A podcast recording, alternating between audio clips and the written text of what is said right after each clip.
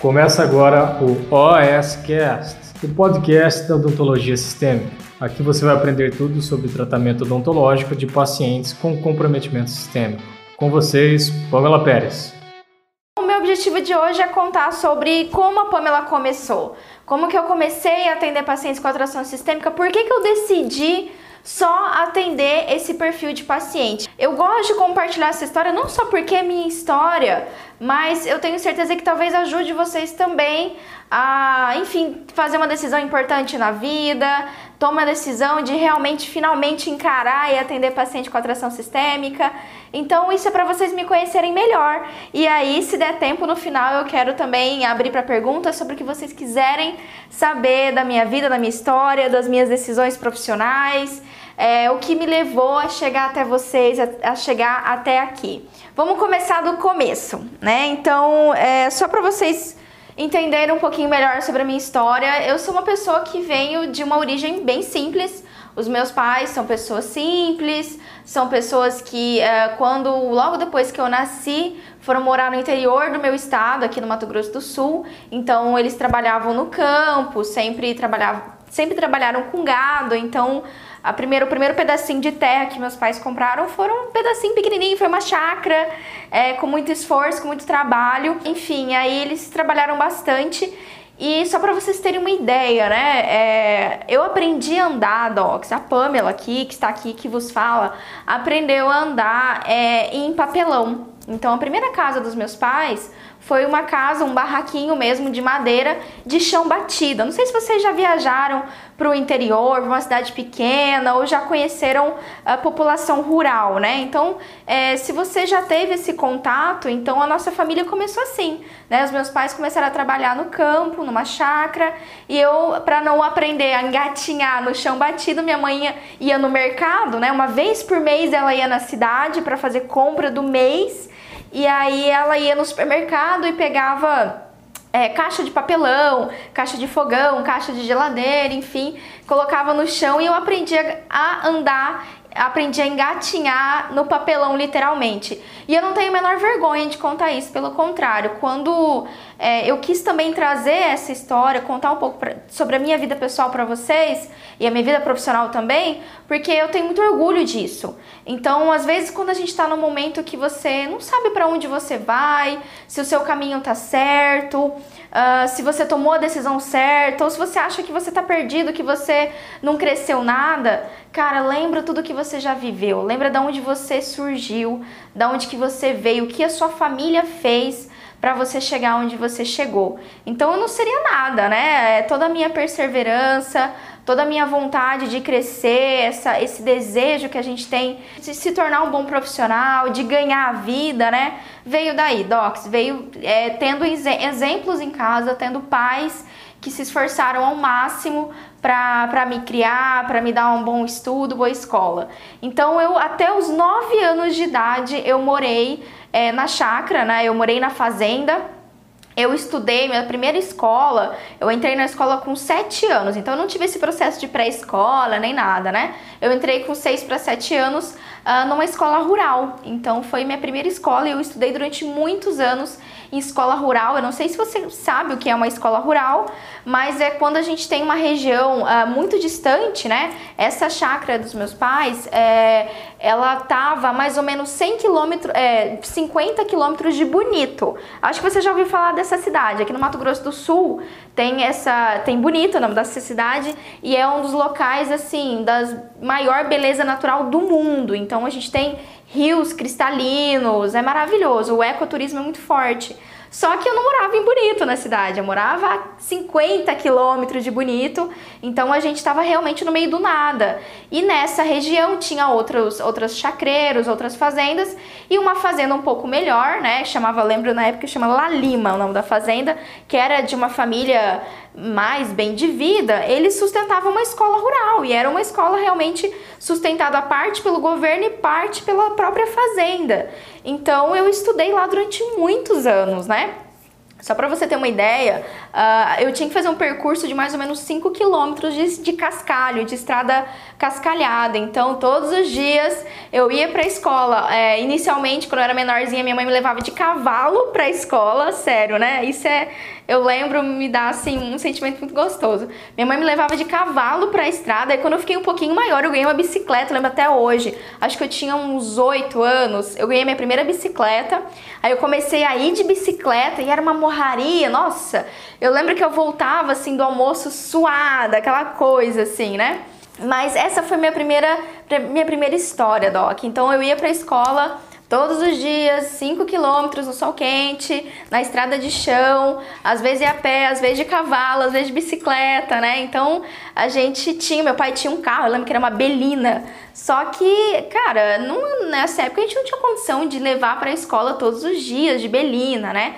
Não tinha combustível, então o combustível era para ir e vir na, na cidade quando precisava. E assim foi o começo da minha vida, da vida da minha família, Doc. Até que quando eu completei nove anos, uh, meus pais é, sempre foram muito batalhadores, uma vida toda trabalhar, até hoje eles trabalham no campo, inclusive, uh, e ao longo dos anos eles trabalharam, foram crescendo, né? Foram tendo melhores condições de vida. E aí, quando eu cheguei aos 9 anos de idade, meus pais sabiam que é, o sonho deles era que eu fizesse uma faculdade, que eu me formasse. Só para vocês terem ideia, dentro da minha família, eu fui a primeira pessoa a se formar. Entre todos os, é, da parte do meu pai e da parte da minha mãe, nem, nem meu pai nem minha mãe tiveram faculdade e tal. Sempre foram pessoas bem simples e, e enfim, até hoje. E aí eles, o sonho deles era que eu fizesse faculdade. Isso se tornou também meu sonho, né?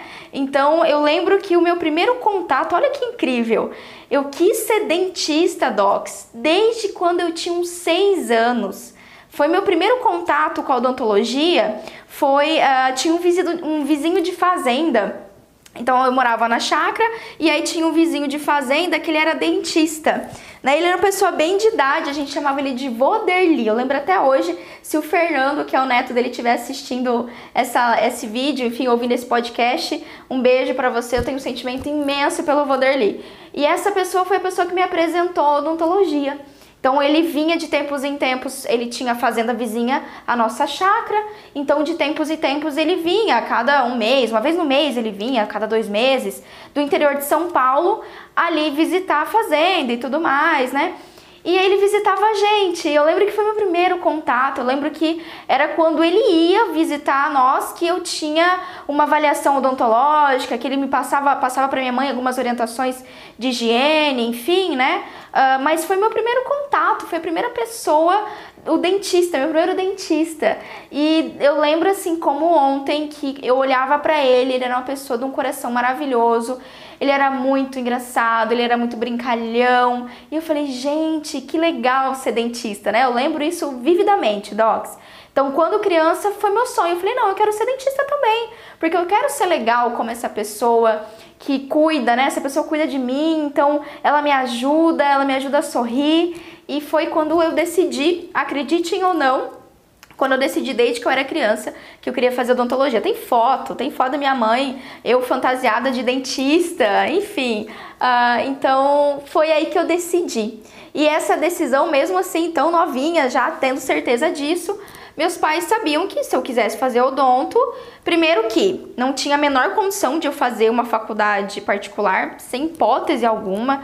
Minha família realmente é de uma origem bem simples. A única opção que a gente tinha era, na época, era eu fazer uma faculdade pública, né? Então eu tinha que passar numa federal.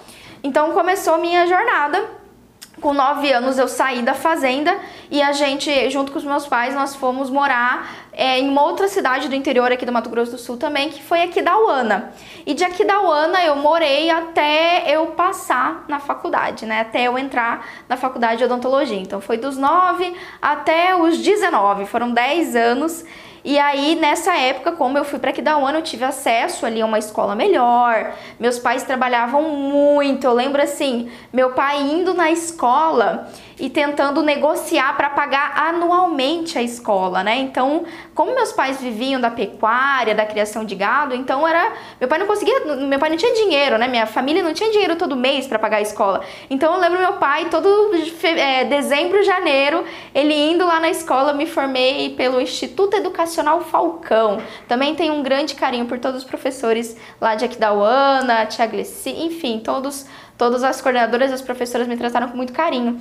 E eu lembro que essa transição de sair de uma escola rural e ir para uma escola que na época era particular, era uma das melhores escolas ali do interior, né, de Aquidauana, eu acho que até hoje, inclusive, é, uh, foi muito difícil, não foi nada fácil porque é, eu tinha, eu era um pouco atrasada, né? Eu tinha é, um ano a mais na idade, mais um ano a menos em estudo. Então eu entrei, eu lembro que eu entrei na sétima série, mas eu só tinha estudado até a quinta, enfim. Então eu tive que adequar, foi um ano de transição. Eu estudava de manhã e à tarde para compensar toda a matéria que na escola rural não tinha dado. Então foi, foi a primeira vez, é, uma das primeiras lutas que eu tive, né? Estudando e, e correndo atrás mesmo aí mais ou menos aos nove anos.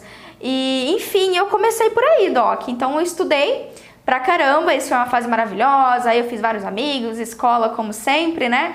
Ia de bicicleta para a escola todos os dias também. Quem, quem é dos anos 90 aí sabe que você ter dinheiro para comprar um lanche na cantina da escola era tipo ostentação, né? Eu lembro até hoje que assim, uma vez por mês, meu pai me dava cincão, ó, cincão, quando você tava lá anos 2000, tá? Anos 90, 99, 98, 99, 5 reais, que era muito dinheiro para você comer na escola, né? Fazer seu lanche. Então, era, foi assim, foi assim, crescendo, meu pai ele pagando, suando, pedindo desconto para conseguir matricular eu e meu irmão, que tinha meu irmão também, eu tenho, tenho um irmão mais novo, na escola particular, porque o sonho deles era que a gente fizesse faculdade, que a gente tivesse um futuro muito melhor do que eles têm, né? Então, até hoje, meu pai e minha mãe dependem da, da agricultura, trabalham arduamente. Então, se você tem pessoas que trabalham com pecuária ou agricultura na família, você sabe o que eu tô falando, não é nada fácil, né?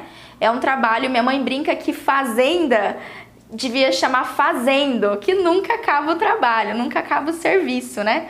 E, enfim, e aí em, mil, em 2009, né, 2009, depois de muito estudo, terminei o ensino fundamental, ensino médio, terminei o ensino médio em 2017, ou 2017 não, 2007, a pessoa é ótima, 2007, e aí entrou a saga do cursinho, né, a saga do cursinho, não sei se você, Doc, é da minha, época, da minha época, enfim, talvez você seja, seja alguns anos mais novo do que eu, mas quando eu prestei, na época que eu entrei na faculdade, a gente ainda tinha vestibular, né? E aí foi outra batalha, né, Doc? Você, se você já fez vestibular aí mais ou menos pelos anos 2000 e pouco, você sabe. Que era pegar busão, aí eu ia para Maringá, eu ia para Londrina, tentava na UFMS, enfim, era viajar bastante até conseguir passar. Então eu passei, depois que eu terminei o ensino fundamental, eu fiz um ano de cursinho até conseguir passar numa faculdade. E aí em 2009 eu entrei na Universidade Federal do Mato Grosso do Sul com muita luta, com muito cursinho. Na verdade, foi um ano de cursinho e muitos estudos de madrugada. Quem fez vestibular sabe, quem já passou por Enem sabe. E foi quando eu entrei na Odonto, Doc. Então, foi um sonho realizado. Eu lembro da minha mãe, assim, chorando, né, no telefone. Foi, é, eu lembro que foi mais ou menos em janeiro. Um amigo nosso ligou para minha mãe e falou assim: Gê, né? Você olhou no site da FMS, a Pamela passou. Nossa, minha mãe entrou, eu não sabia se eu acudia a ela, se eu pulava de alegria, se eu chorava de emoção. Então, de pensar tudo que eu passei, estudando escola rural e fazenda, e depois escola do interiorzinho. Finalmente eu passei numa universidade federal, Doc. Então, para minha família, para aquela época, isso era muito difícil. E assim, todos os vestibulares que eu fiz foi para odontologia. Todo mundo me perguntava, pô, você não quer fazer medicina? Nunca quis fazer medicina, tá? Não sei se isso é uma curiosidade sua, mas eu nunca quis fazer medicina. Eu sempre quis fazer odonto, foi sempre a minha primeira escolha desde quando eu era criança. E todos os vestibulares que eu prestei foram para odonto. Então, vários, acho que, sei lá, deve ter prestado uns oito vestibulares ou mais. Até que então passei, docs. E aí foram, é, na Universidade Federal, na época, o curso de odonto eram quatro anos, né? Então foram quatro anos maravilhosos. Foi a primeira vez que eu morei sozinha, saí do interior do estado para morar na capital, né? Tudo bem que convenhamos que a capital do nosso estado, Campo Grande, não é uma super capital, não é um Rio, não é uma São Paulo, né? Mas é uma capital. Então era, nossa, pensa uma pessoa até hoje, na verdade, eu sou meio, meio tímida, assim. Um dia, se você me encontrar pessoalmente, às vezes eu ficar sem jeito de falar com você, Doc, venha até mim, converse comigo, que eu sou tímida mesmo. Eu sou meio, no começo, assim, eu sou meio caboclinha, sabe? Fico quietinha no, nos cantos, eu sou dessas, assim. E caboclo do interior, né? Interior já viu. Mas fui morar na capital e foram lá quatro anos de faculdade, Doc. Da mesma forma, muito esforço da minha família para me manter, né? Eles tiveram que me manter uma casa, pagar outra casa, alugar e alimentação e tudo mais. E foi a vida de estudante de odonto que todo mundo passou, Doc foi pegar busão, foi pegar, carregar aquelas. Eh, na época a gente não tinha as ideias de mala, hoje eu vejo os, os acadêmicos de odontologia carregam umas malas, né? Pega aquelas malinhas compactas e leva malinha, super chique de rodinha. Não, Doc. Pra vocês terem ideia, eu, eu sempre levava tudo. Eu era das que levava três, trocentas caixas pra disciplina. Me dava uma raiva que eu chegava às vezes olhar do lado, tinha uns colegas meus que levaram tipo uma caixinha, mais eu não sei o que, e a Pamela tava com uns trambolho. Eu lembro que minha mãe comprou um carrinho de feira. Eu tinha um carrinho de feira, eu botava uma caixa assim imensa, imensa de material, mais uma, outras duas em cima, mais mochila, enfim. Levar tudo para a faculdade, para graduação. Uh, quatro anos também que vocês sabem, vocês fizeram odonto assim como eu, então mesmo fazendo numa, numa, instituição pública, eu tinha que comprar tudo, né, Doc? Então comprei todos os materiais, todos os instrumentais, eu não, né? Os meus pais, todo começo de semestre era aquele drama na dental de deixar dois mil, três mil, quatro mil reais em dental. Isso era, é muito dinheiro até hoje, né? E foi lotado, foi suado mas eu sempre, assim, é, sempre honrei meus pais por isso, eu sempre me esforcei ao máximo. Não era, tá? Já digo pra vocês, nunca fui uma aluna nota 10, nota 9, não. Eu sempre fui uma aluna mediana, eu sempre passava ali, peguei DP, tá, Doc? Não pensem que a Pamela é super nerd, não, peguei DP, porque todo mundo tem suas dificuldades, né? Então, entre a minha turma, assim, eu vejo que eu tenho muitas colegas meus, meus amigos de faculdade, que são meus amigos até hoje, todas são super nerds. Super, super nerds, né? Mas eu era menos nerd. Eu era a pessoa que não era nerd, mas eu corria atrás. E eu sempre fui muito boa, muito boa na prática. Muito boa na prática. E desde a faculdade, tá? Aí começa, isso é interessante. Desde a faculdade, as disciplinas que eu mais ia, ia bem eram as disciplinas uh, de fisiologia, eram patologia, eu adorei estudar patologia, tanto a bucal como patologia sistêmica, né, geral, zona. Uh, farmaco também eu gostei bastante. Então essas disciplinas já foram disciplinas que durante a graduação eu tive um interesse maior. Eu ficava assim meio dividida, eu ficava entre estética, que eu sempre adorei, estética também, e um pouco sobre estômago, né, sobre as, as a, a, enfim, as disciplinas mais de atendimento de alterações sistêmicas mesmo. Então, estomatologia, patologia, PNE eram as disciplinas que eu sempre gostei, mas também adorava dentística, adorava todas as outras coisas, cirurgia também gostava. Eu sempre fui boa de prática. O que salvava a Pamela nas notas era a prática, que eu nunca tive medo de atender e trabalhar e sempre ia. E aí é o que compensava as minhas provas. Mas enfim, Doc, estudei bastante e me formei em 2000 e em março de 2013. Era para me formar em 2012. Teve uma greve aqui na Universidade Federal e aí nos formamos três meses depois. Fiquei três meses em greve. Adivinha o que a Pamela foi fazer, né? Para vocês verem que eu não tenho vergonha de trabalhar nessa vida. Eu fiquei três meses quase formada como dentista, praticamente formada já, já no último ano. Uh, três meses parado. Pensa uma pessoa que ficou agoniada. Nós, aguentei duas semanas. Depois da, da, terceira semana, eu falei: não, tem que arrumar alguma coisa. O que, que eu fui fazer? Fui trabalhar de vendedor em loja de shopping. Falei: não, eu não vou ficar parada. Passei três meses trabalhando em loja de shopping. E ó, eu vou falar um negócio pra vocês. Foi um aprendizado e tanto, porque nesse período eu fui uma das melhores vendedoras dessa loja, acreditem ou não. Porque eu sempre era sincerona, sempre falava a verdade para os clientes, enfim. E aprendi muita coisa nesse, nesse período, é muito interessante. Aprendi muito sobre venda durante esses três meses como vendedora de loja. Mas enfim, me formei em março de 2013 E aí que começa aquela batalha, né, Doc?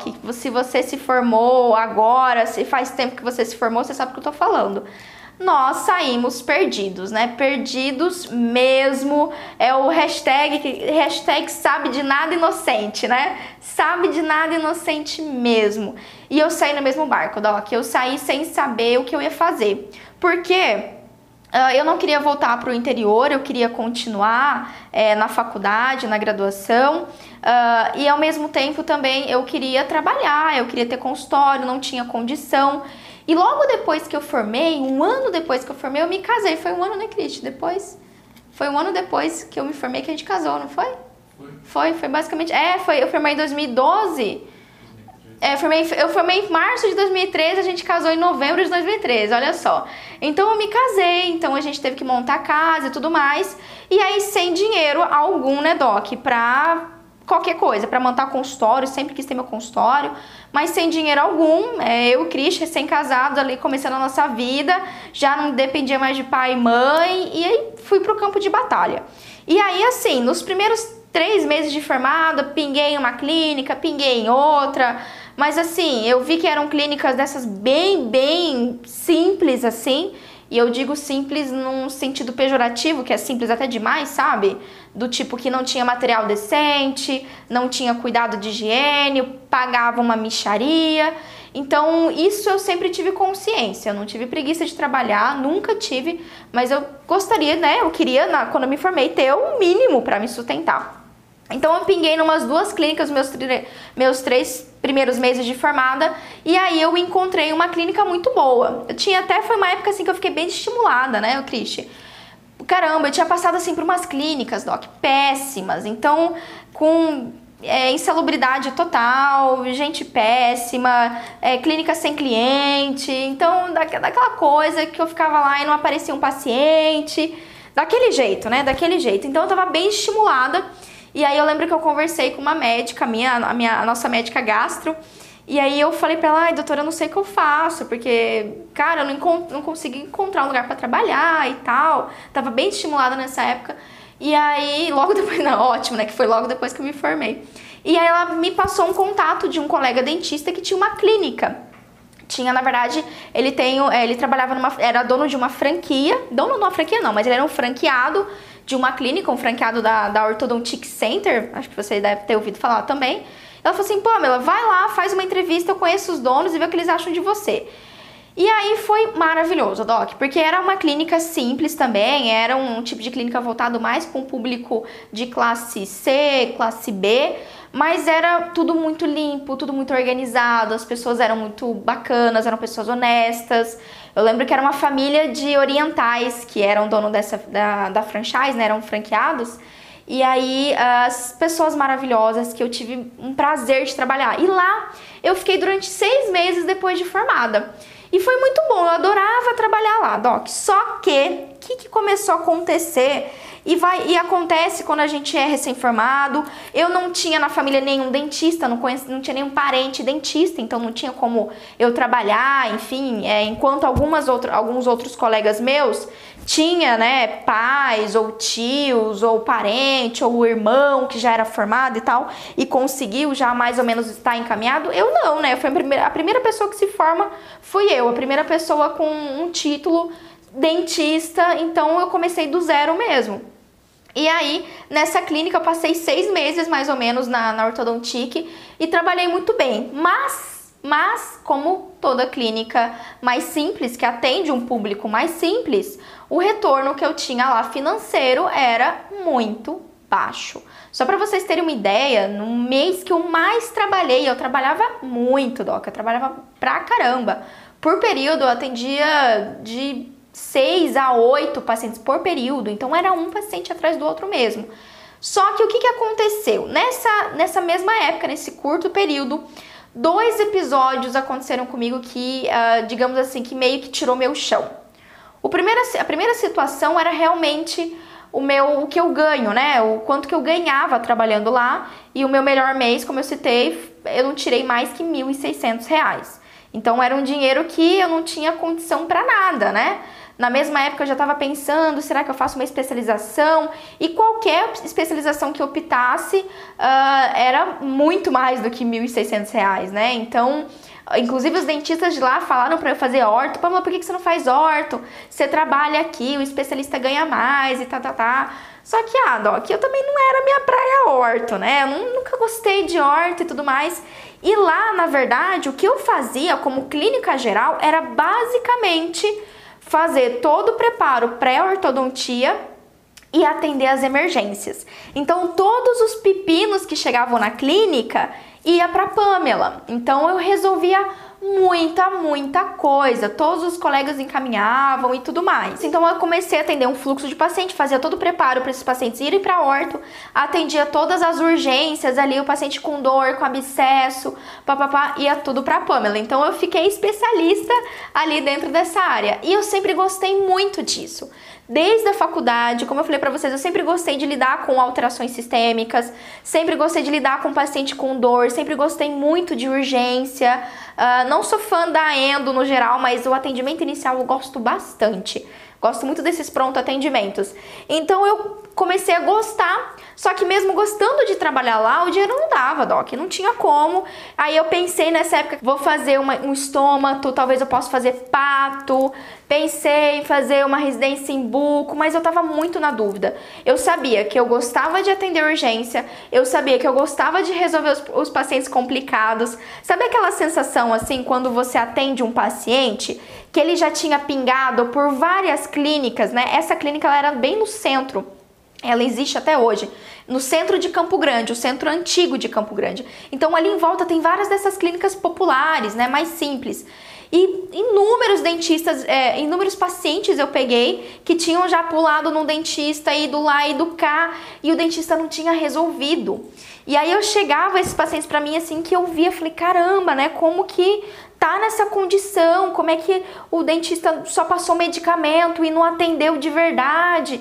Então, assim, eu abraçava esses pacientes, sempre gostei disso e cada dia mais eu peguei mais afinidade. Só que ganhando, né, aquela michariazinha que não daria nem para fazer uma especialização. E aí eu fiquei nessa. Essa foi uma das primeiras pedras que eu encontrei no caminho, digamos assim, doc. E a segunda situação que eu tive nessa época foi que exatamente atendendo esse fluxo imenso de pacientes, essa correria de atendimento, que eu tive a minha primeira intercorrência médica, doc. Então, nessas essas duas situações, e foi numa, num período muito curto de tempo, de eu receber meu salário ali pingadinho e ainda por cima ter essa intercorrência médica, que assim foi é, um momento extremo para mim, extremamente assim do tipo caramba, Pamela, o que que você tá fazendo com a sua vida, né? Então é um, um momento de muita frustração mas ao mesmo tempo que foi a minha virada de chave, foi o momento que eu decidi não, se eu continuar aqui só atendendo e sem planejar minha vida, sem tomar um rumo, sem colocar uma meta, um direcionamento, eu não vou para lugar nenhum. Eu vou continuar o resto da minha vida aqui ganhando R$ 1.600, se eu ganhar R$ reais vai ser o extremo que eu ganho dentro da clínica. Eu não posso fazer isso, eu tenho que correr atrás.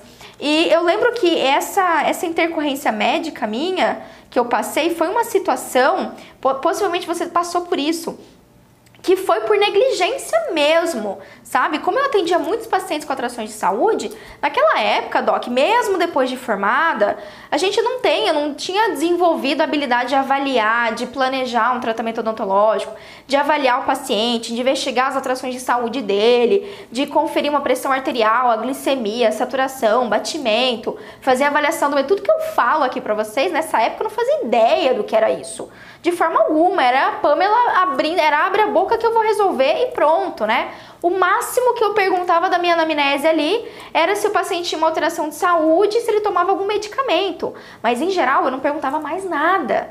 Minto, perguntava sobre alergias também. Era isso que eu perguntava. Só isso. Se tinha alguma alteração de saúde, medicamento e alergia e por isso só. E nunca cheguei a avaliar o meu paciente, né? E hoje em dia, com toda a habilidade, com tudo que eu aprendi, inclusive o que eu ensino, é, ensino para vocês aqui, é, mesmo nessa época, com todo esse fluxo de paciente, eu poderia muito bem conseguir fazer uma boa avaliação inicial, rápida, assertiva.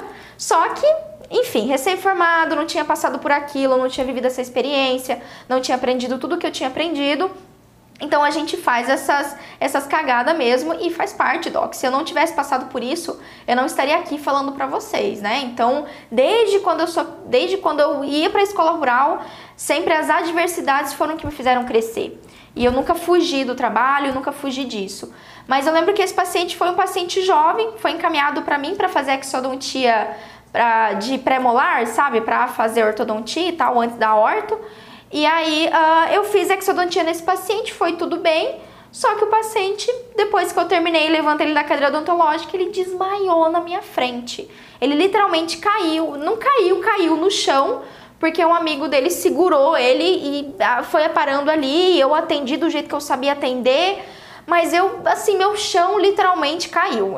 Aquele dia para mim foi uma situação que eu me senti a pior profissional, eu me senti Ai, caramba, Paulo, o que, você está fazendo na sua vida, né? Porque você se forma, você bota lá no seu jalequinho lá, doutora Pamela Pérez. Na época eu usava a doutora Pamela Iruama, que é meu nome composto, se você não sabe, Doc. É, desculpa, você está descobrindo várias coisas de mim hoje, né? Mas meu nome, meu, eu tenho um nome composto, é Pamela Iruama. Mas, uh, enfim, o doutora no jaleco, só que como que eu estava honrando isso, né? Será que eu notei que tudo que eu tinha aprendido na faculdade, por mais que eu tinha aprendido muita coisa e corrido atrás de muita coisa, não era o suficiente, que eu não estava preparada e que se um dia eu quisesse ter meu consultório, se eu realmente quisesse ganhar dinheiro, eu tinha que ter um diferencial, eu tinha que saber o que eu estava fazendo. E aí começou a minha saga, né? Depois desse episódio, eu cheguei pro Cristiano, falei, Cristi, que é meu esposo, eu falei, Cristiano, não dá. Não dá, não dá para continuar assim. Eu caramba, eu não tô ganhando um real, praticamente quem sustenta a casa é você. Então, é, eu, eu, gasto mais com combustível indo lá no centro do que qualquer outra coisa. A gente precisa mudar isso. E aí eu comecei a minha investigação, Doc. Foi minha, minha, meu segundo momento, meu terceiro momento aí de busca. O que, que eu vou fazer, né? Recém-formada, é, recém-casada, né? Não, cara, não tinha grana para pagar uma especialização. Aí me veio na cabeça, bom, eu posso fazer bucomaxilofacial. Eu sabia que tinha uns colegas aqui na, em Campo Grande tem a, a, na UFMS tem o hospital universitário e dentro do hospital universitário tem a residência de bucomaxilofacial. Então eu falei, ótimo, posso fazer buco, né? Só que, Doc, o que, que acontece? Eu nunca. Eu gosto de cirurgia, mas cirurgia oral maior não é minha praia, de verdade. Então eu admiro quem faz ortognática, quem atende traumatologia. Só que a Pamela não tem estômago. Olha, eu já, eu já acompanhei colegas bucomaxilos meus que eu tive que sair da sala de cirurgia porque eu comecei a passar mal. De verdade. Eu sei que é estranho. Ó, você me dá qualquer paciente de UTI, mas você não me, dá, não me dá um paciente de traumato porque eu passo mal. Eu, sério, eu tenho dó de fazer incisão, só pra vocês terem uma ideia. Tenho dó de incisionar porque eu, eu fico mal, eu fico mal, não tem jeito.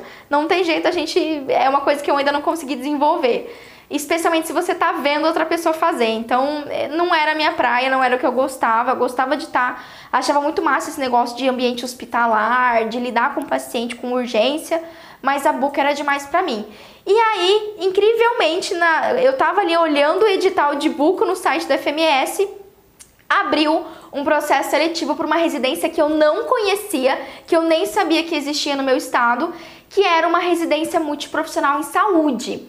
E essa residência, ela acontecia dentro do hospital universitário, era uma outra residência paralela a Buco, e era uma residência voltada em urgência, emergência e intensivismo. Doc, nesse momento a minha chave começou a virar. Hora que eu olhei aquilo, a primeira pergunta que eu tive foi: peraí, mas por que que o que, que faz o dentista na UTI? Eu não tinha esse contato. Na minha graduação eu não, tinha, eu não tive contato com odontologia hospitalar. Então eu tive até uma matéria de odontologia hospitalar, mas assim, não tinha nada a ver com realmente o que é odontologia hospitalar. E aí eu fiquei nessa, eu falei, cara, mas o que, que é isso? Pois é, aí eu comecei a catucar, ó. Que aí eu fucei, fui no Google, o que, que era odontologia hospitalar, o que, que era uma residência multiprofissional, comecei a ligar, busquei quem que eram os dentistas que fizeram, né, que se formaram nessa residência. Fui lá na, na, no, no Messenger, né? Não tinha WhatsApp ainda. Fui lá no Messenger, mandei para esse pessoal o que, que é essa residência, como é que funciona e tal. Foi então que eu descobri o mundo do atendimento de pacientes críticos. Foi, foi que eu descobri odontologia hospitalar, intensivismo, urgência, emergência. Doc, a minha cabeça explodiu. Explodiu. Eu lembro que eu falei, falei Cristiano, eu me encontrei, eu achei o que eu quero fazer. Eu quero atender paciente com atração sistêmica, porque eu adoro atender urgência e emergência e mais do que isso, eu vi que no meu estado a odontologia hospitalar era muito nova. Atender paciente com atração sistêmica era algo muito novo. Doc, eu não conhecia ninguém. Eu não conhecia realmente ninguém que tinha feito residência eu não, não conhecia ninguém que atuava ainda em hospital. Falei, caraca! Então, não só eu gostava daquilo, mas sinceramente, eu falo na real para vocês, eu vi um, um mercado, né? Eu vi uma área que estava descoberta. E eu falei, caraca, se eu fizer essa residência, tá, mesmo que eu não atenda depois, no, no continue atendendo no hospital, caramba, imagina a experiência que eu vou ter de fazer uma residência, né? E foi isso. E aí eu falei, cara, vou fazer esse processo seletivo, estudei um monte, fiquei quase um mês assim, imersa, olhei edital, olhei prova antiga, saquei como que era a residência. Falei, Cristi, a gente tá preparado? Olha, são 60 horas semanais no hospital. 60 horas não é fácil, eu não vou ter final de semana. Só que, além de eu fazer uma, uma residência, que é um padrão ouro, toda residência, Doc, dentro de todos os cursos de é, lato senso, escrito senso, enfim, residência é padrão ouro dentro das especializações. Então, caramba, né? Uau, isso é muito, isso é muito foda. Mas eu vou falar a palavra com F mesmo aqui pra vocês. Falei, não quero isso pra mim. Uh, e mais do que isso, nessa época já tinha a bolsa da residência. A bolsa já é maior, já deve ter aumentado, mas nessa época era 3 mil reais de bolsa pelos do, é, é, mensal, né? Dois anos de residência. Eu não tive nem dúvida. Eu não tive nem dúvida. Falei, caramba, caramba, meu Deus, como assim? Eu vou fazer uma especialização na área que eu gosto, que eu sempre gostei. Vou aprender odonto hospitalar, vou estar dentro do hospital, vou atender paciente crítico, eu adoro. Desde sempre gostei de paciente com atração de saúde. E, e, ainda vou ganhar uma bolsa? Como assim, né? Não, jamais, Doc. E estudei um monte, fiz o processo seletivo da residência multi aqui do, é, do Mato Grosso do Sul, né? Da, do MAP. E eu lembro que eu passei em segundo lugar. Foi a segunda. Eram duas vagas, fui a segunda. Eu e a Nath, a Natália. É, entramos na residência e assim, dois anos maravilhosos, mas dois anos de terror. Sim, terror, porque olha, você quer fazer residência, Doc? Eu super incentivo qualquer dentista a fazer residência, seja residência multiprofissional, seja buco, seja residência que for. Residência, residência, residência, tá? Não vem desse negócio de mini residência, não, que agora o povo tava com esse negócio de mini residência, não existe isso. Residência é dois a três anos dentro do hospital ou dentro ali do. Tem residência em saúde da família também. Então é dedicação exclusiva, 60 horas semanais. Doc, 60 horas semanais corresponde a 10 horas por dia. Então é muita coisa, é hard work mesmo. Apesar de ter sido dois anos simplesmente fantásticos, foi assim, muito desgastante. Quem fez residência sabe do que eu tô falando, é muito cansativo. Não é todo mundo que consegue fazer porque exige a dedicação exclusiva. Mas eu era recém-formada, né? Eu ainda não tinha meu consultório, eu não tinha nem algum outro compromisso. Então eu falei, caramba, ok, é o momento. Se for para fazer residência, tem que ser agora. E é a opção que eu tenho. E foi assim. E foi assim que eu fiz residência, Doc. Só que aí vocês podem estar me perguntando nessa altura de, do campeonato, Pamela, ok, você fez residência, mas o que te levou por que, que você resolveu fazer um Instagram, fazer um YouTube, virar youtuber? né? Me, me perguntaram assim, ah, Pamela agora é youtuber. Por que, que você decidiu fazer isso? Né? O que te levou a chegar até aqui? O que, que me trouxe até você, Doc? Seja se você está me vendo ou se você está me ouvindo. Uh, pois é, quando eu me formei na residência, é quando eu entrei na residência, eu tinha uma ideia, tá? Eu tinha uma ideia do que era atender paciente com atração sistêmica, eu tinha uma ideia do que era interação com médico, eu não sabia zero sobre o, qual que é o trabalho de um fisioterapeuta, de um farmacêutico, qual que era o trabalho de um, de um nutricionista, de nada, de um enfermeiro, eu não sabia nada. E exatamente, eu não, não vou nem, eu nem digo que foram uns dois anos não, fio, porque não, porque não precisou de dois anos. Mas assim, os três primeiros meses, até os, os seis primeiros meses, vamos colocar assim, os seis primeiros meses de residência foram um marco é, enorme, enorme. Foi é um abismo. É a Pamela antes desses seis meses de residência inicial e a Pamela depois. Porque eu aprendi realmente o quanto o dentista pode fazer muito pelo seu paciente, o quanto a gente pode ser resolutivo, o quanto a gente tem alguns medos, e foram medos assim que eu desenvolvi desde a época da residência, ah, perdão, desde a época da graduação, alguns medos, alguns mitos que cria na cabeça da gente que você não pode fazer isso, que você não pode fazer aquilo, porque ah, você tem que pedir autoriza autorização para o médico para tudo, porque e quando eu entrei no ambiente hospitalar, esses primeiros meses de residência, que eu comecei a conversar com o médico, que eu aprendi a realmente avaliar um paciente, que eu aprendi a monitorar um paciente, doc, foi o que transformou e foi o é o que criou, o que moldou a Pamela que é hoje. Tá? Eu não precisei dos dois anos de residência, isso é fato, mas os seis primeiros meses ali, tudo que eu vivenciei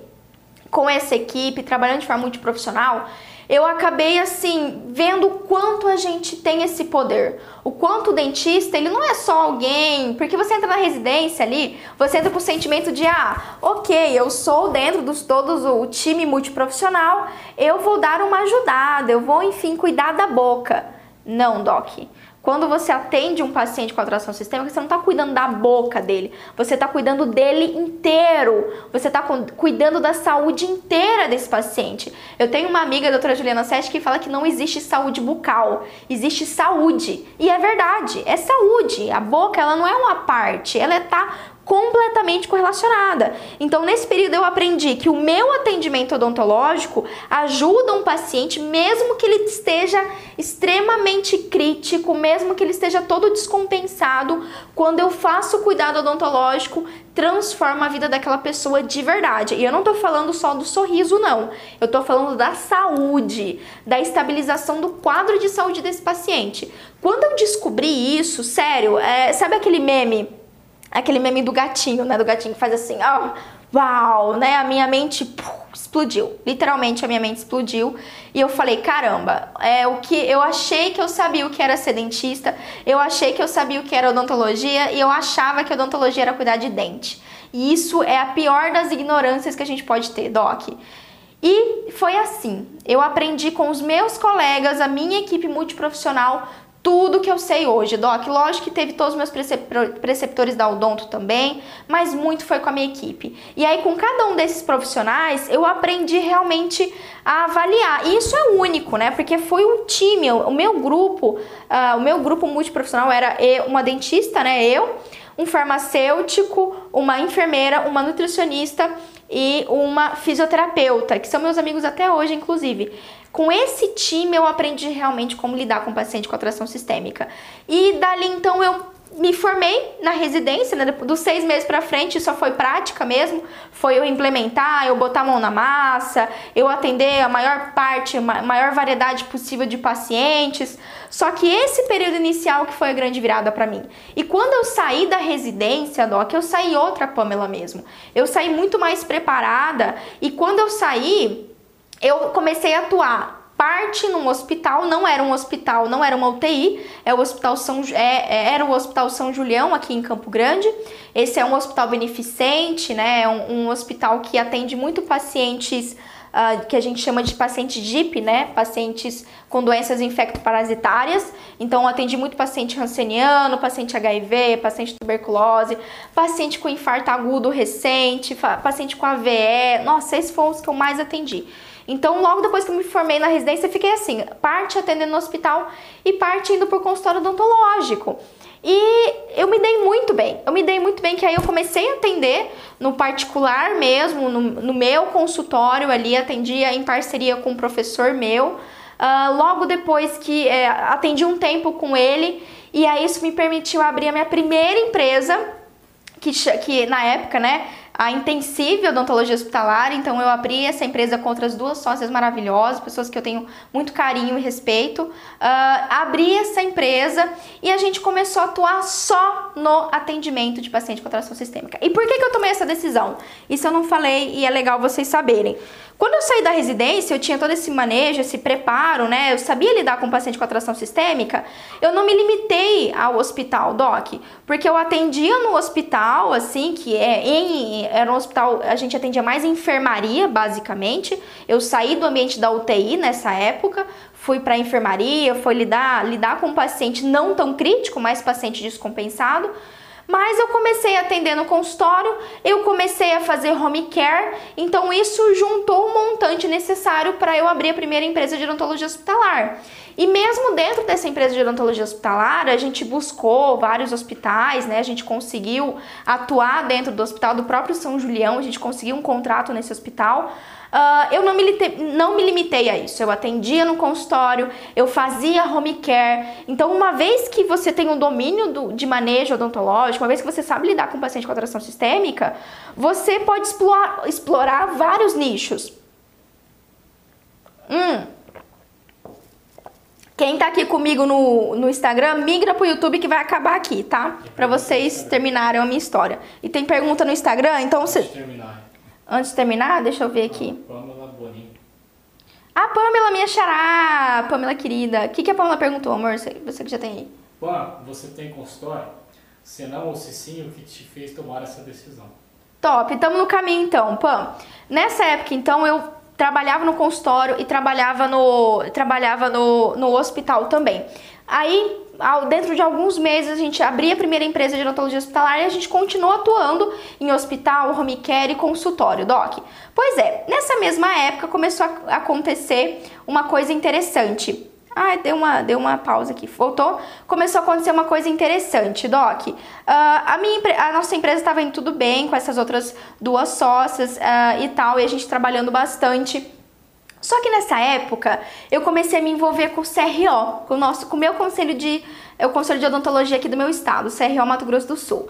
Uh, eu entrei no CRO como colaboradora, eu queria de alguma forma reavivar a odontologia hospitalar, lutar pela odontologia hospitalar, então eu entrei na comissão de OH, inclusive esse ano, só que eu não tive como continuar, eu saí agora esse ano, mas eu fiquei quase quatro anos dentro da, da comissão. Uh, e aí Nesse período, o CRO me convidou para palestrar em todo o interior do estado.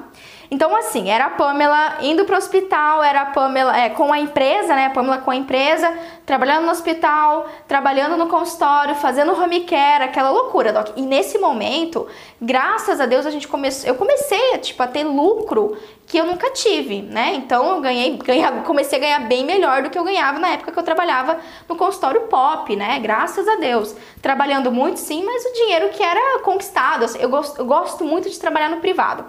Pois é, e aí então começamos a trabalhar, comecei a palestrar. Comecei a palestrar, comecei a palestrar no, é, no interior do estado, no interior do estado, e foi exatamente nesse momento foi o fato de eu palestrar, eu fui convidada para falar sobre odontologia hospitalar, fiz treinamento de auxiliares para atender paciente com atração sistêmica, fui professora de curso de ASB também na, na BO daqui, uh, e também, além disso, fui preceptora da minha residência quando me formei, eu fui convidada a ser preceptora. Então, esse foi uma fase da minha carreira que eu comecei a dar aula. E isso foi uma grande virada para mim, porque eu fazia aula como enquanto residente, eu tinha que fazer aula, eu tinha que apresentar caso clínico, discutir caso clínico, enfim, a gente todos os meses tinha que fazer apresentações. Uh, enquanto também depois que eu me formei na residência, eu virei preceptora da residência. Então, se você não sabe, preceptor é aquele que acompanha na prática. Então, é, pelo menos uma vez na semana eu ia no hospital e acompanhava os residentes novos e dava as orientações para eles não sofrerem tudo que eu sofri quando eu entrei, né? Então, virei preceptora também e comecei a dar palestra, palestrante pelo CRO e foi o meu contato pela primeira vez na vida como, digamos assim, professora, alguém que passa conhecimento. E Doc, isso assim fez os meus olhos brilharem de verdade. Eu gosto muito de transmitir, transmitir conhecimento. Eu não sou o perfil de profissional que fica escondendo o jogo, ah, que eu vou esconder o pulo do gato, que eu não vou dizer, né, né. não, Doc, não é isso. Uh, não, não faço isso de forma alguma, pelo contrário, eu sempre gosto de ser sincera, sempre gosto de ajudar o colega, eu não fico escondendo o jogo, ah, do tipo, ah, não, me encaminhe então que eu atendo aqui. Nunca fui assim. Então, se alguém me ligava, seus colegas me ligavam, Pamela, preciso de ajuda com tal e tal paciente, eu rezava a missa, ajudava, prestava ali uma consultoria para o colega. Mas uh, isso eu sempre gostei de fazer, de verdade. Compartilhar conhecimento para mim é algo que eu faço é, com muita alegria. Não é à toa que eu já estou há dois anos, né? A gente vai fazer dois anos em, em maio aqui no YouTube, fazendo live toda semana e colocando aula e tudo mais, né? Bom, nesse período, pai, a, a, a Pamela que perguntou. Nesse período que eu comecei a virar professora, ao mesmo tempo, Pan, que eu, que eu ficava, tipo assim, super feliz em palestrar, eu comecei a ficar preocupada. Por quê? Cada palestra que eu ia, cada cidade do interior que eu ia, eu via colegas frustrados, eu via colegas que tinham muita dificuldade de atender paciente com atração sistêmica. Uh, ah, para esses colegas, uh, o que era básico para mim não era para eles. E isso me incomodou, isso me incomodou bastante. Falei, caramba, mas mesmo ali fazendo palestra e viajando todo o interior do estado e tudo mais, Será que eu consigo ajudar melhor esses colegas, né? E essa, exatamente esse ponto, esse incômodo que eu tive dos colegas terem dificuldade ali no meu estado, eu falei, caramba, se lá no, na cidade do interior eu tô vendo isso dos meus colegas, isso deve acontecer no Brasil inteiro. E foi então que eu decidi abrir a rede social, Doc. Isso foi o grande motivo. Falei, caramba, se eu consigo ajudar offline, se eu já sou palestrante, se eu já sou preceptora, por que, que eu não levo isso para online? Vou, vou abrir um YouTube e eu vou começar a fazer live, eu começar a fazer vídeo. Olha, depois vocês procuram aqui no YouTube se você tá no YouTube, se você tá no Spotify, enfim, me ouvindo no podcast, depois você vai lá no YouTube e procura meu primeiro vídeo. Ainda tá no ar meu primeiro vídeo, é um vídeo que vai fazer dois anos. Tava com o cabelo curtinho, aqui assim, ó. Eu não fazia ideia como que eu ia fazer isso, eu não fazia ideia como que eu ia ligar uma câmera e ia falar para as pessoas.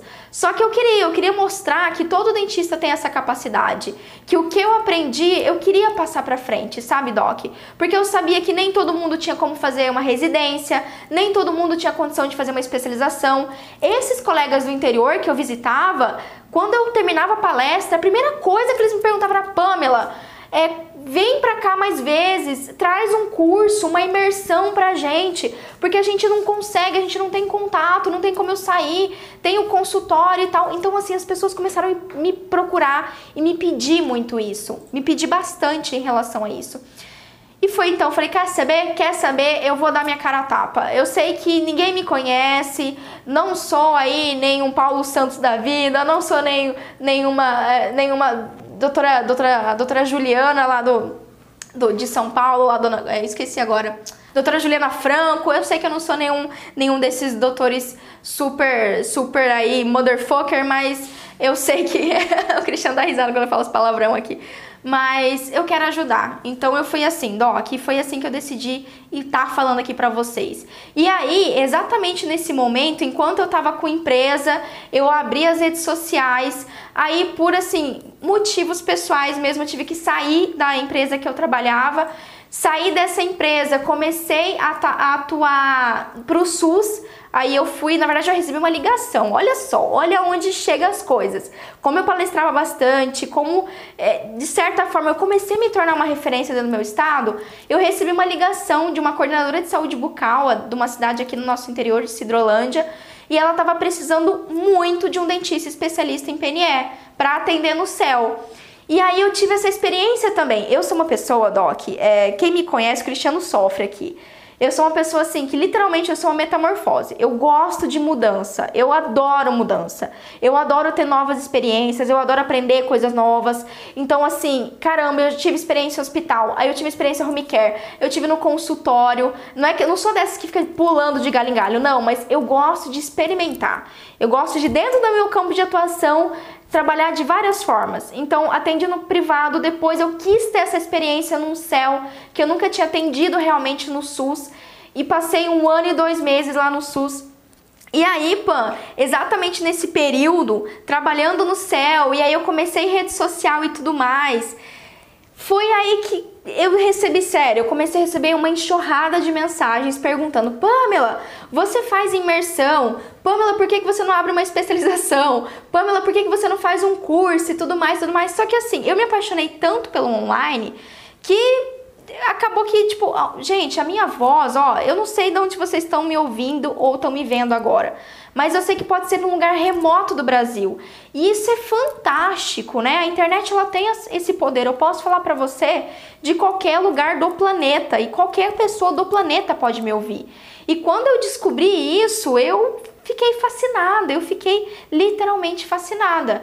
E isso não só me deu aquele impulso para estar tá dois anos aqui falando para vocês, uh, continuar atendendo e trabalhando e buscando e conhecimento em relação a pacientes com atração sistêmica, também foi assim um grande pontapé para eu fundar a Academia da Odontologia Sistêmica, né? Então isso realmente aconteceu a partir do pedido de muitos colegas, colegas do interior, colegas que não tinham acesso a esse tipo, é, a imersões, a especializações e começaram a ver essa realidade.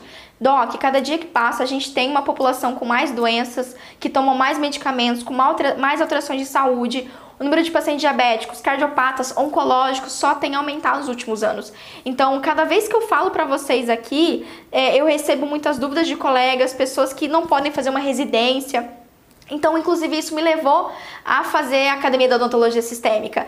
Depois, a fazer o treinamento dos segredos, dos segredos do sangue com o time da Odonto Branding. Então, assim, isso cresceu. Falar de paciente com atração sistêmica cresceu tanto na minha vida que assim, chegou uma proporção que eu falei, caramba, caramba. E aí cresceu tanto, tanto a academia, cresceu tanto os segredos do sangue, cresceu tanto tudo isso que a gente construiu, que chegou um momento que eu tive que, acredita que eu tive que pedir para sair do setor público para me dedicar muito mais às redes sociais, a, a, me dedicar à academia.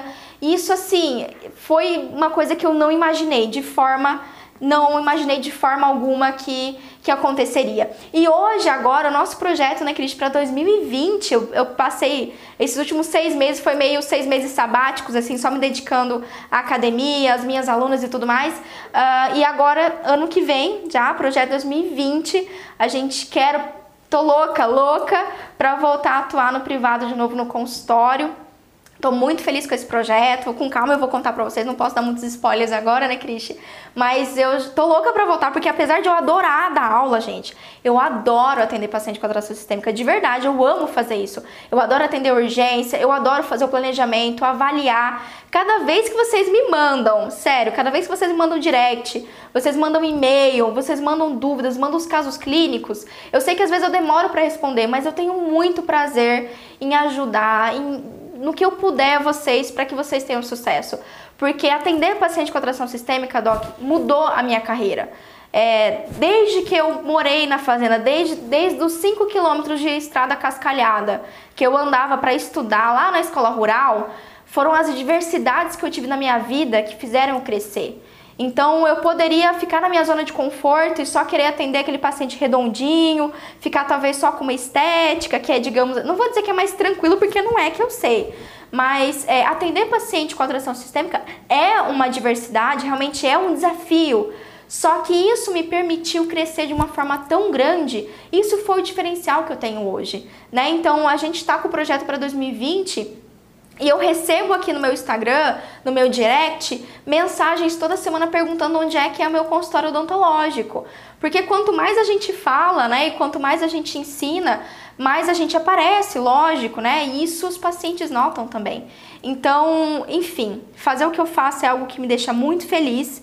Eu atendo paciente com atração sistêmica hoje, né? Porque eu amo fazer isso, porque isso é um grande diferencial aqui na minha cidade, né? Então, uh, lógico, não só pelas redes sociais, mas já na época do, da, do CRO, a gente acaba se tornando conhecida e acaba se tornando uma referência dentro do estado, querendo ou não, né? E isso realmente isso foi o que transformou minha vida. Então, independente, tá, Doc, se você tá se formando agora, independente se você tem já 10 anos, 20 anos de formado, atender paciente com atração sistêmica, tirando todo o lucro, tá? Tirando os ganhos financeiros que tem, porque, ó, vou dizer um negócio pra vocês. não, não tem nenhuma dificuldade você vender para um paciente com atração sistêmica. Porque quando esse paciente encontra um dentista que atenda ele, ele nunca mais larga. Sério, ele nunca mais larga. Só que além né, do retorno financeiro, graças a Deus que a gente vive muito bem, a gente tem alcançado, né, Cristi? É, nossa, eu fico emocionada de pensar tudo que eu já vivi, tudo que a gente conquistou até hoje, não só financeiramente, sério, Doc, eu falo pra vocês aqui, eu, eu fico emocionada de verdade. É, não só por isso, não só pelo retorno financeiro, mas eu saber que, tipo, eu faço o melhor pelos meus pacientes, sabe? Eu sou uma dentista que resolve de verdade. Eu sou uma dentista que dou o meu melhor, que busco o melhor para meus pacientes, que é, mesmo eu não tendo, não trabalhando nas especialidades, é, especialidades básicas, né, orto, endo, implante, enfim, uh, eu atendo todos esses pacientes. Eu planejo, eu faço todo o manejo odontológico, né? Então, uh, isso é incrível, saber até aquele paciente te olhando e falando, doutora, nossa, ninguém nunca tinha ferido a minha pressão arterial. Doutora, ninguém nunca me examinou como a senhora me examinou. Ninguém nunca me atendeu tão bem como a senhora me atendeu. Ninguém, olha, eu já pinguei de dentista em dentista e ninguém quer me atender, doutora, só a senhora que me atendeu. Doc, isso não tem dinheiro. Sério, isso não tem, não tem dinheiro. Verdade. É, e sabe o que é o mais louco agora? Eu vejo isso acontecendo com as minhas alunas. Eu vejo isso acontecendo com elas. Eu vejo elas atendendo pacientes assim e elas alcançando o que elas desejam, elas sendo felizes, realizadas, se sentindo seguras, elas. É, enfim, eu tenho muito orgulho, muito orgulho de cada aluno da academia. De verdade, tenho muito orgulho do que a gente construiu, não só a academia da odontologia sistêmica, mas como o treinamento dos segredos do sangue. E eu vejo os alunos muito mais seguros, muito mais preparados. Eu vejo dentistas que estão voltando. Eu tenho dentistas que estão formadas há 20 anos e que voltaram, sabe, a atender um perfil de paciente que elas nunca atenderam, que elas nunca tiveram contato na faculdade. A faculdade delas há 20 anos atrás só ensinava elas a arrancar dente, não ensinava elas sobre manejo, não ensinava elas sobre exame de sangue.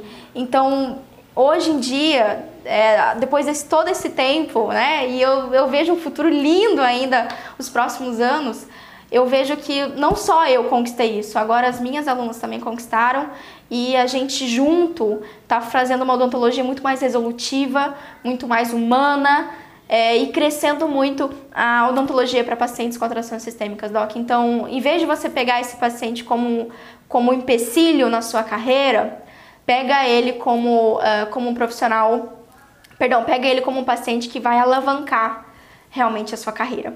Tá legal? Enfim, desculpa a emoção, eu fico realmente emocionada. É a primeira vez que eu faço um vídeo assim, né, Cristi? Falando sobre a minha história. Eu sei que eu me delonguei um pouquinho na minha história aqui, contando sobre mim, tudo que eu passei. Mas se isso servir para você, enfim, te, te fazer você alcançar o que você quer, te, te servir de incentivo para você não ver as diversidades como uma coisa ruim, é, eu, enfim, tá, tá ganho, tô feliz, tô realizada, é isso que importa, tá legal? Essa é a minha história e hoje em dia eu já coleciono novas histórias, coleciono as histórias das minhas alunas e eu sou muito feliz com o que eu faço de verdade, tenho muito prazer em fazer isso, tá legal? Um beijo pra vocês, é isso, terça-feira que vem a gente tem live aqui de novo. Tchau, Docs!